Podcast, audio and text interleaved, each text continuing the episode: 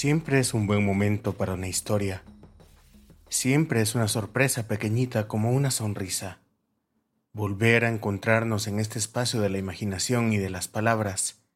Esta vez, Audiobuquito es la historia de cómo las personas se conectan, de cómo los caminos se abren, de cómo la vida nos cambia y nos hace crecer y aprender.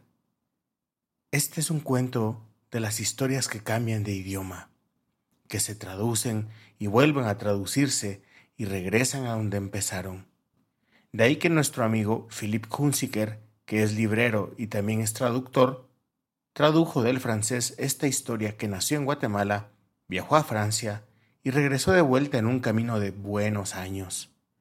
Escuchamos el libro El sueño de Manuela, leído por Philip, editado por Sofos y traído para ustedes en este audiobuquito. El sueño de Manuela. Texto de Cecil Baquet Moreno. Ilustraciones de Daniela Citrin. Para Genoveva, Roberto, Justine, Ana, Noémie, Benedict, Anouk, Suzanne, Nathalie, Ying Ying, Henri y Nanou. Cecil Baquet Moreno. Hormigas bajo la tormenta. En invierno, la magnolia brota. Daniela Citrin. Este libro está inspirado en la historia real de una niña guatemalteca que ya adulta vive en París. Es vecina de Cecil Baque Moreno, periodista radiofónica, quien escribió este libro. Bajo unos sembradillos, a donde su mamá la había mandado a esconderse corriendo, Manuela sueña con la libertad. No es la primera vez que la niñita y sus siete hermanos y hermanas desaparecen tras las hojas lustrosas de los cafetales cuando llega el gran hombre de camisa gris. De esta manera, la plantación tiene ocho pares de orejas y como cada quien sabe, las orejas sirven para escuchar. El maestro Timoteo es de piel blanca, ladino como decimos en Guatemala. Viene a ver si hay por acá niños en edad de ir a la escuela. Manuela lo escucha hablar de la de Panimatzalam, la aldea vecina, donde se aprende a leer y a escribir. Es una gran oportunidad si uno la aprovecha, le explica Timoteo a la madre. No hay niños en esta casa, miente esta. En tu caché, la vida es difícil. Hasta Manuela, niñita cachiquel de diez años, debe trabajar para ayudar a su familia, sobre todo desde que su padre está en cama, enfermo. Al anochecer, la niña jala el delantal de su madre. Mamá, ¿por qué no puedo ir a la escuela? dice. Porque no vas a recibir más que golpes con la vara y esos golpes no le dan de comer a una familia y tampoco reemplazan las medicinas que necesita tu padre. Déjame que estoy cocinando. Durante la noche, mientras Manuela duerme inquieta, el resplandeciente quetzal de las tierras altas, el ave de sus ancestros los mayas, viene a hablarle. Tu padre se curará, Manuela, y tu más preciado deseo se cumplirá. Cuando Manuela despierta, una sorpresa le espera. Su madre viste un bello traje. Vení, Manuela. Lo he pensado bien. Vamos a Panimatzalam a inscribirte en la escuela. La niñita no puede creer lo que escucha. Al fin va a poder estar con los otros niños, los que no trabajan en los campos. La noche siguiente, el quetzal de las tierras altas se desliza de nuevo en el sueño de la niña. Sigue bien el camino a través de la milpa. Piensa en mí y descubrirás los colores de la vida. ¿Qué mensaje más extraño? se sorprende Manuela. Pero nada le preocupa en su primer día de la escuela. En el camino, Manuela encuentra a Cayetana, una vecinita que tiene, como ahora ella, la oportunidad de ir a clases. Dame tus cuadernos para que te los lleve, exclama Manuela.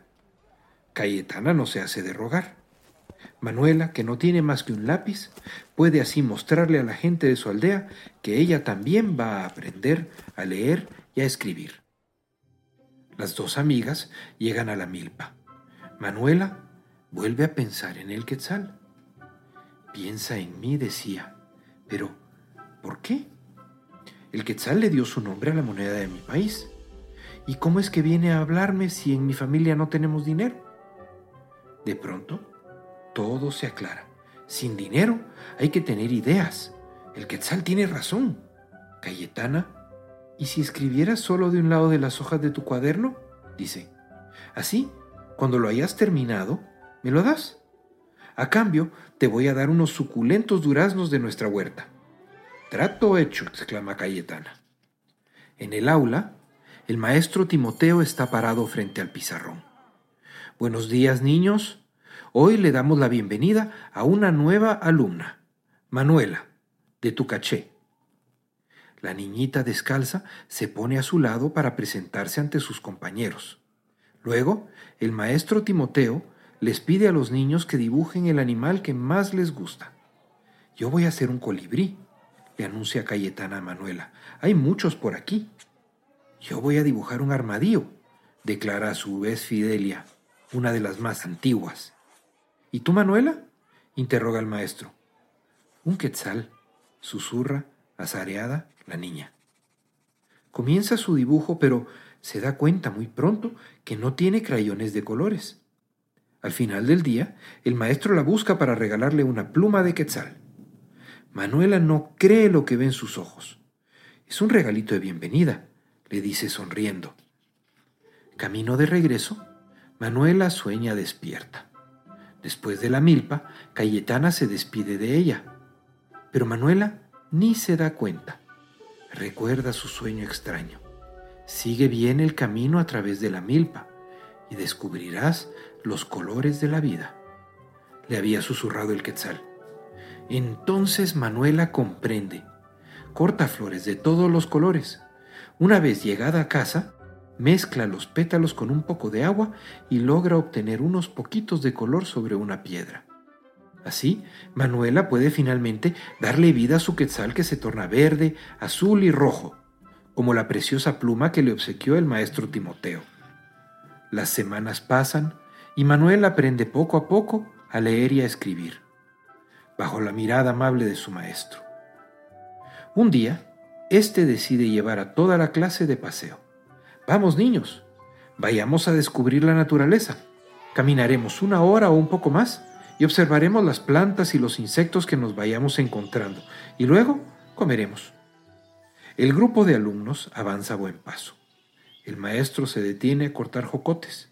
Pide silencio para acercarse, sin asustarla, a una mariposa y a una lagartija.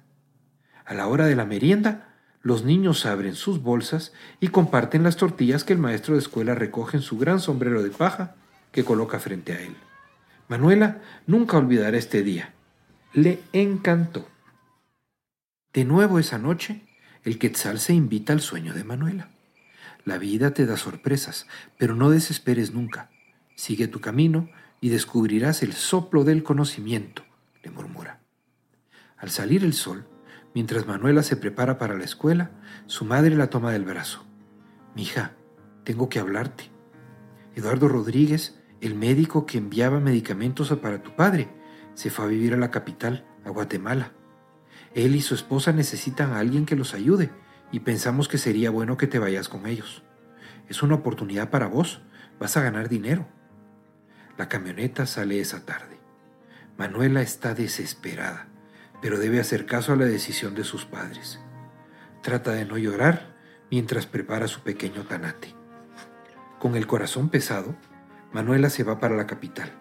No más escuela, no más paseos con las amigas, no más salidas con el maestro.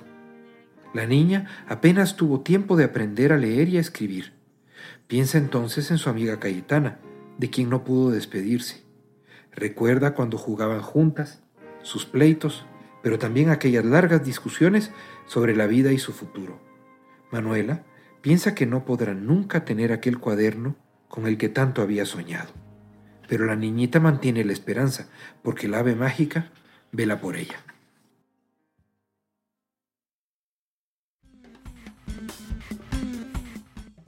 Estás escuchando Audiobuquito de Agencia Ocote. Busca nuestros episodios en Spotify, Deezer, Google Podcast, Apple Podcast, YouTube o en nuestro sitio www.agenciaocote.com. Escucha más historias y la obra de grandes voces centroamericanas que hacen de la infancia un espacio permanente para seguirnos encontrando.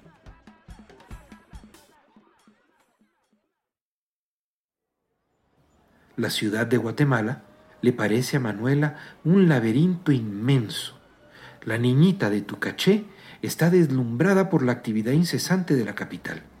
Las camionetas tocan la bocina, la gente pulula en las calles. Cuando baja de la camioneta, la joven aldeana se siente perdida.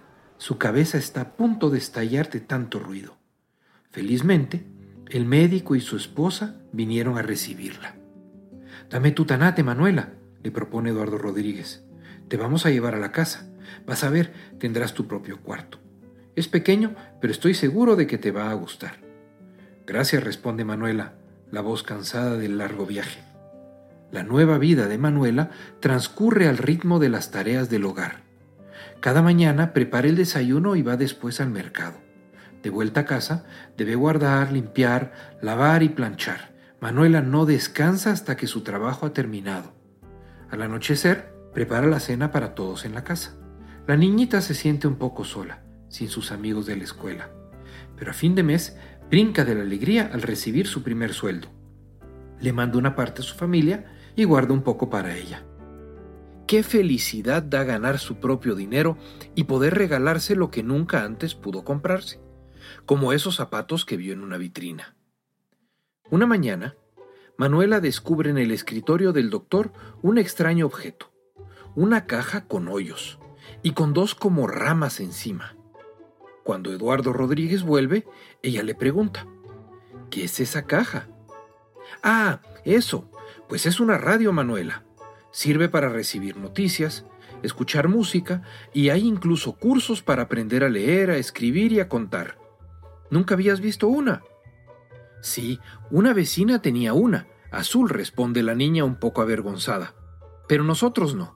Y de seguro no había visto ninguna tan grande y bonita. ¿Podría usarla? Por supuesto, Manuela. Mira, te muestro cómo funciona. La niña está maravillada. Nunca habría creído que una simple caja pudiera contar tantas cosas interesantes.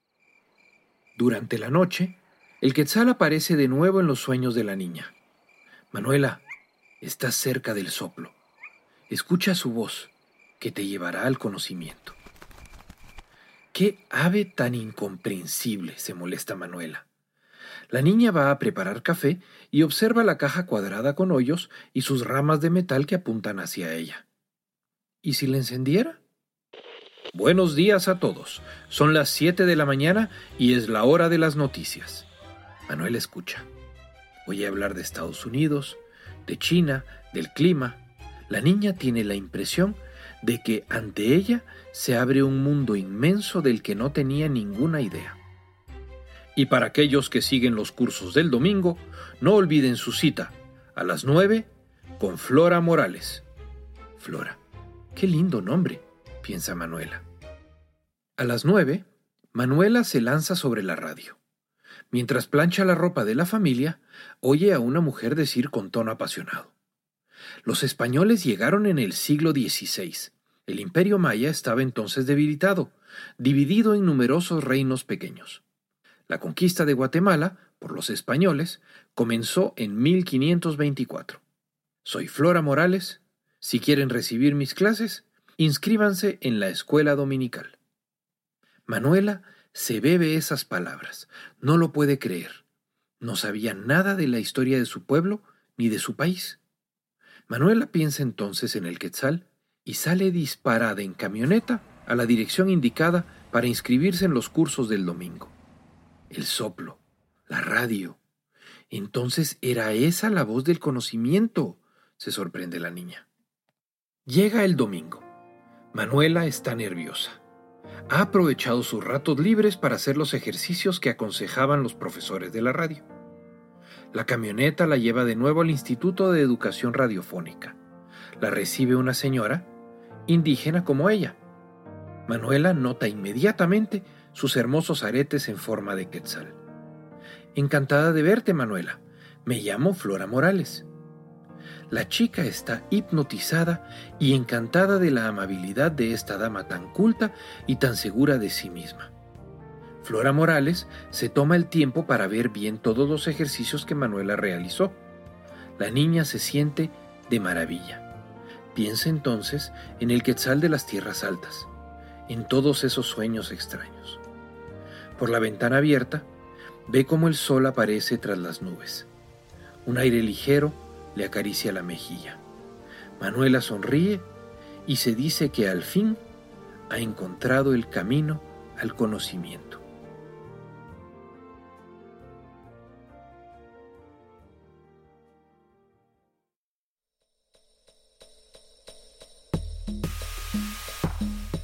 Terminamos por ahora, pero vienen muchas más lecturas por escuchar.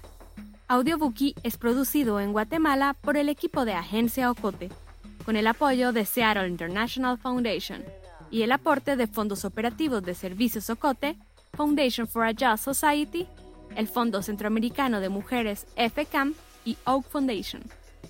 Producción sonora, José Monterroso. Coordinación, Julio Serrano Echeverría. Música original, Juan Carlos Barrios. No olvides seguirnos en las redes sociales. Somos Agencia Ocote y experimenta nuestra página web www.agenciaocote.com para otras historias en otros formatos.